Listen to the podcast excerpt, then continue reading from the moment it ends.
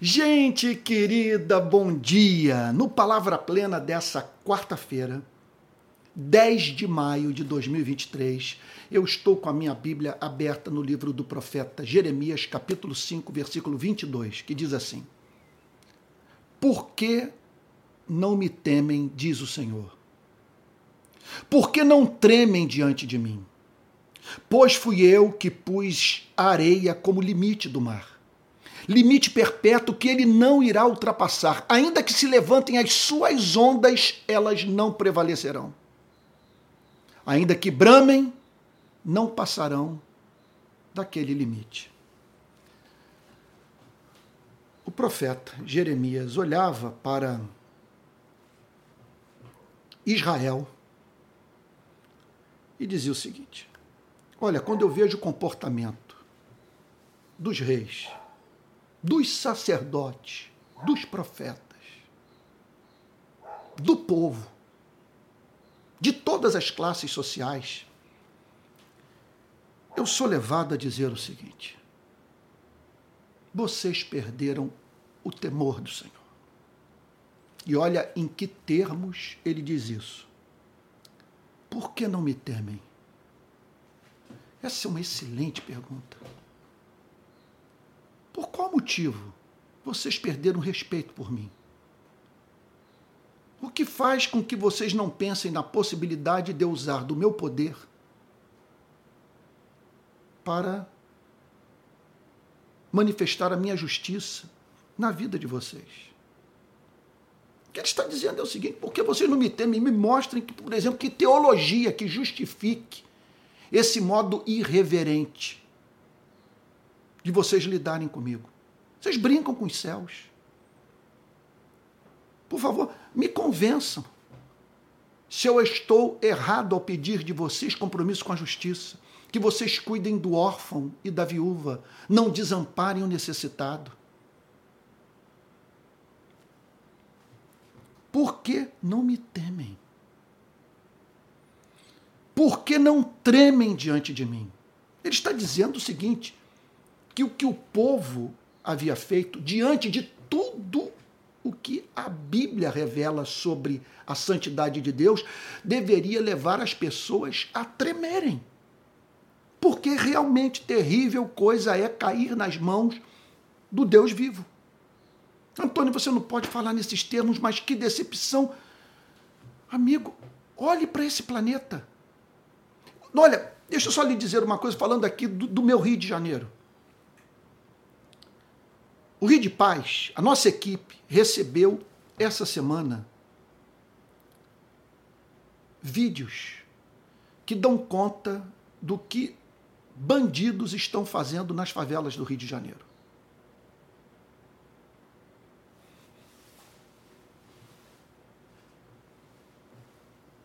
Bandido degolando pessoas, filmando execuções acompanhadas é, é, é, do, do, chamado requinte de crueldade. Numa das cenas, é, os bandidos viram-se para dois adolescentes e perguntam: qual de vocês quer morrer primeiro? Um deles, de 19 anos, vira-se para o bandido e diz: Você pode me matar.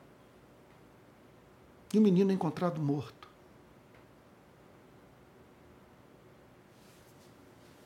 São cerca de 60 mil. Se não me falha a memória, a última pesquisa, 57 mil homicídios por ano no Brasil. No Rio de Janeiro de 2007 para cá, as forças policiais cariocas foram responsáveis por um terço das mortes violentas. Pergunta se houve mudança na segurança pública do Rio de Janeiro.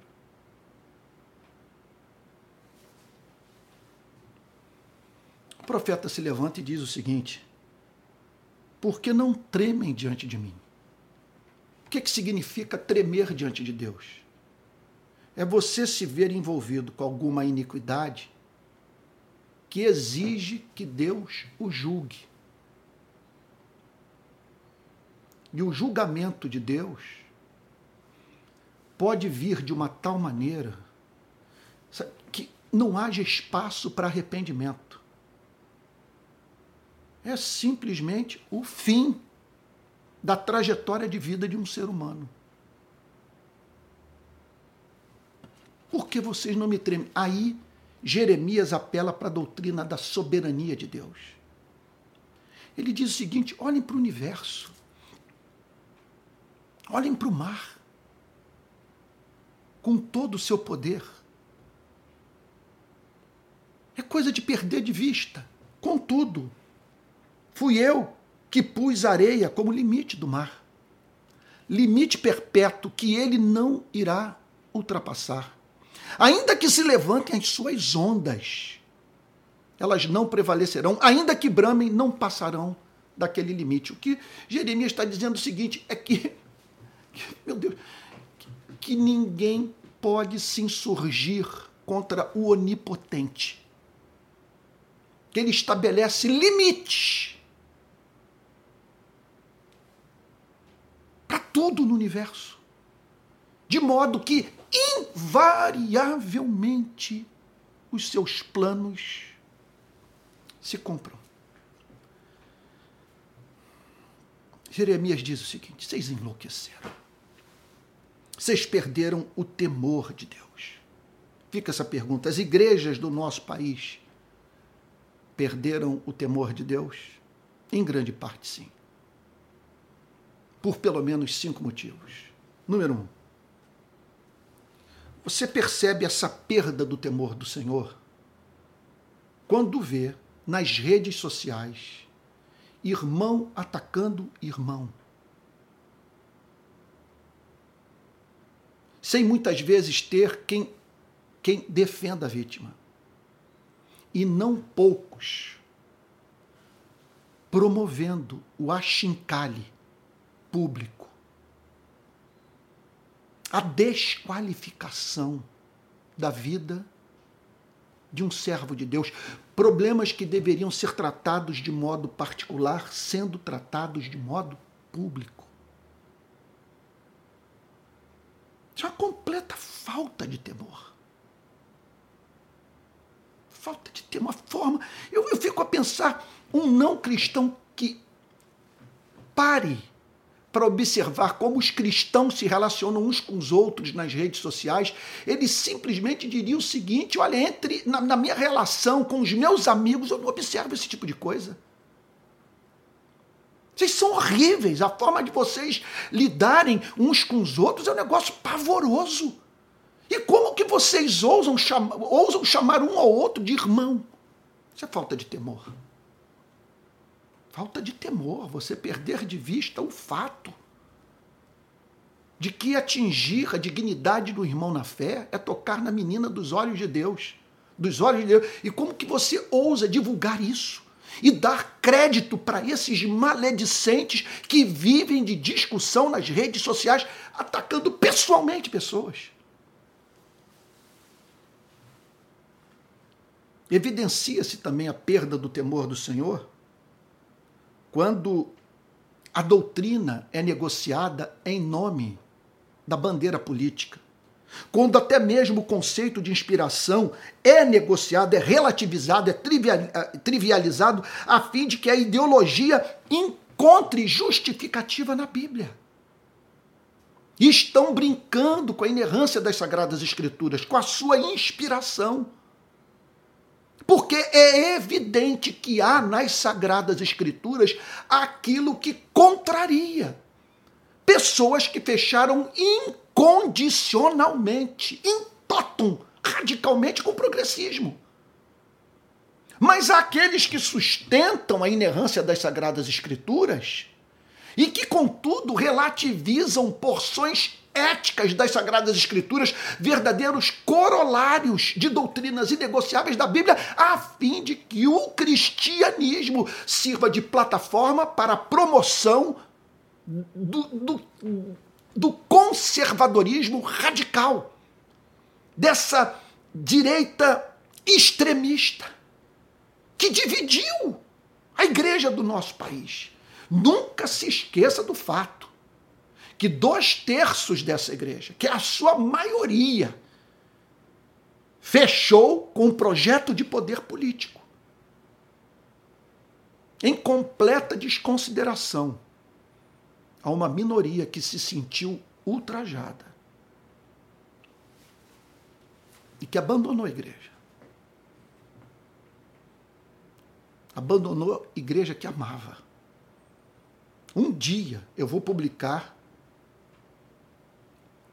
sem apresentar a identidade das pessoas, as mensagens que eu recebi de 2018 para cá, que retratam decepção de pessoas com suas igrejas, ao verem seus pastores apoiando escancaradamente uma ideologia, isso de modo acrítico, incondicional, que em muito, em muitos dos seus aspectos, das suas bandeiras, é adversária do cristianismo. Meu Deus. Gente que apoiou essas ideologias por, aquela, por, por aquilo que elas têm de pior. E usando a Bíblia para justificar a sua sandice. Também acredito, considero que perdeu o temor do Senhor, uma igreja que se deixa dividir por motivo político. Um pastor que se levanta e simplesmente diz: vocês têm que votar nesse candidato. Ou uma igreja que exige que o pastor apoie o seu candidato. Ou que ameaça abandonar a comunhão do corpo de Cristo, caso o pastor insista em defender valores que, embora bíblicos, contrariam o ponto de vista dessa gente que teve a sua cabeça formatada por uma cultura que não tem o amparo das Sagradas Escrituras, que não tem o endosso dos profetas e dos apóstolos, que não é defendida por Cristo. Perdeu o temor do Senhor, uma igreja que prega mais moralidade do que o Evangelho. Mais preocupada em ver a cultura ser moldada pelos seus valores, esperando assim, isso é uma heresia, que não cristãos se comportem como cristãos e deixando de pregar a única mensagem que é capaz de viabilizar a vida cristã na vida de um ser humano, que é a mensagem do Evangelho. Como que pode em nome das suas bandeiras morais, a igreja se comportar de modo odioso, a ponto de fechar o coração de milhões de brasileiros para a pregação do Evangelho. Isso é algo profundamente é, é, é assustador. Como pode isso? essa igreja. Olha, às vezes você participa de um seminário sobre evangelização de muçulmanos, sobre a, a, a pregação em povos não alcançados. Os, os especialistas em missões simplesmente eles estimulam os missionários a respeitarem a cultura, lidarem contato com a, lidarem com contato com a cultura e não tentarem impor os valores do Ocidente. A fim, portanto, de que eles não criem obstáculos desnecessários para a pregação do Evangelho.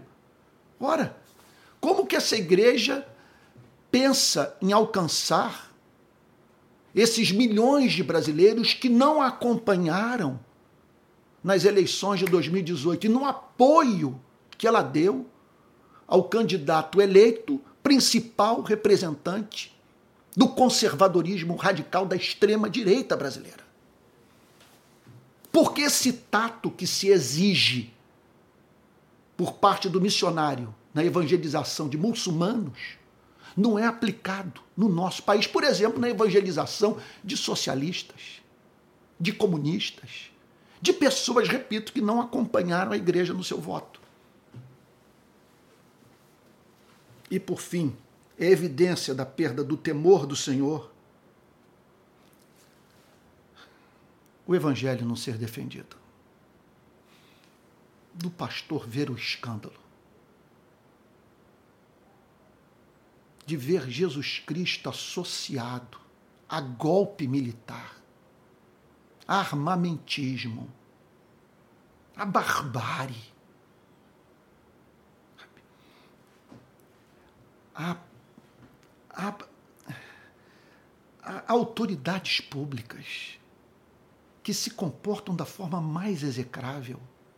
Tudo isso para escândalo de milhões de pessoas.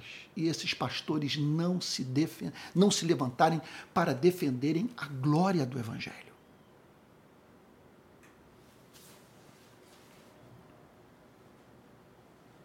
Que Deus restaure em nós o temor do Senhor. Jeremias é claro. Por que não me temem, diz o Senhor? Por que não tremem diante de mim?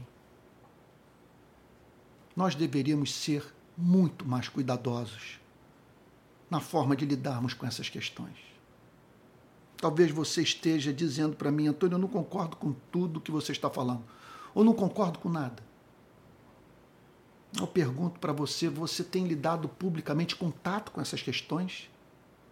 Você se preocupa em alcançar para Cristo os que estão do lado de fora? Qual é a sua meta principal? Levar essas pessoas a se conformarem à sua ideologia ou levá-las a Jesus Cristo? E como que você espera que elas abandonem o seu radicalismo ou suposto radicalismo político ideológico sem a luz do evangelho? O que justifica abrirmos mão de lidar com cuidado com esses que não conhecem a Cristo e que divergem politica, politicamente de nós. Que cessemos de usar as redes sociais para fazer ataques pessoais a pessoas que, é, em razão dos seus posicionamentos políticos, veja só, não devem ser consideradas por nós inimigos da fé. Ou inimigas da fé. De pessoas, portanto, que nós não devemos banir da comunhão da igreja pelo fato de divergirem politicamente de nós. Elas subscrevem o credo apostólico. Não poucas defendem as grandes confissões protestantes. E, contudo, são tidas como hereges, porque simplesmente não conseguem fechar com o nosso ideário que Deus nos conceda graça para não negociarmos doutrina em nome das nossas preferências ideológicas. Que em nome de Jesus não cometamos nos próximos anos os mesmos pecados que cometemos nos anos anteriores de dividir a igreja por causa de candidato. Isso foi um pecado que preguemos o Evangelho em vez de pregar moralidade. E que, e que na luta pelas nossas bandeiras morais não nos comportemos de maneira odiosa, proclamando esses valores de modo a irritar as pessoas e assim fechando o seu coração para a pregação do Evangelho de Jesus. E que o nosso Evangelho seja defendido. O Evangelho não é apenas defendido quando defendemos a inspiração das Sagradas Escrituras e a morte substitutiva, vicária, sacrificial de Cristo. Ele é defendido também quando separamos de associações a, a uma ideologia, a uma cultura, a um ideário diametralmente opostos ao conteúdo do Evangelho, ao espírito do cristianismo. Eu gostaria de chamá-lo agora para orar comigo suplicando a Deus para que Ele restaure esse elemento de temor no nosso coração. Pai Santo, diante da Sua soberania só nos resta temer e tremer. Sabemos que não servimos a um Deus justiceiro, mas sabemos que servimos a um Deus que não terá por inocente o culpado. E um Deus que espera da nossa parte amor respeitoso. Senhor, ajuda-nos a saber que ninguém lida com igreja, com evangelho, com o nome de Jesus impunemente. Senhor, que tu encontres temor e tremor. Que tu nos ajudes, Senhor, a na próxima vez que olharmos para o mar, nos lembrarmos, Senhor, que o Deus que, que, põe, que impõe limites aos oceanos é o Deus também que rege a vida dos seres humanos. Em nome de Jesus assim oramos. Com perdão dos nossos pecados. Amém. Amém. Essa série de pregações não está sendo fácil. Nem para quem ouve e nem para quem fala. Mas eu não vejo alternativa se não me manter fiel ao texto. O texto é contundente e acredito, portanto, que são contundentes também as aplicações que precisam ser feitas nesse atual contexto da história do cristianismo no Brasil. Há muita coisa da qual nós devemos nos arrepender. Bom, eu gostaria de dizer para você que está sintonizando pela primeira vez aqui no meu canal que o Palavra Plena vai ao ar todos os dias, vai ao ar, ou ele é postado. Ele vai para as redes sociais de segunda a sexta às sete horas da manhã. E terças e quintas eu ministro um curso de teologia às 18 horas, toda terça e toda quinta. E nos domingos, 10 da manhã e 18 horas, pregação nos cultos da rede de pequenas igrejas, tudo transmitido por esse canal. Quero estimulá-lo a manter o canal.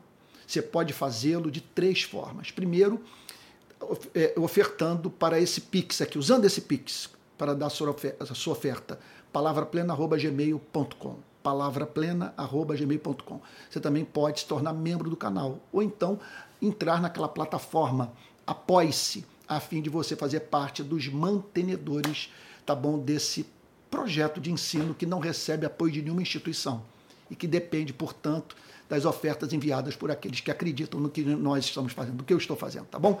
Que Deus o abençoe e guarde. E até o próximo Palavra Plena.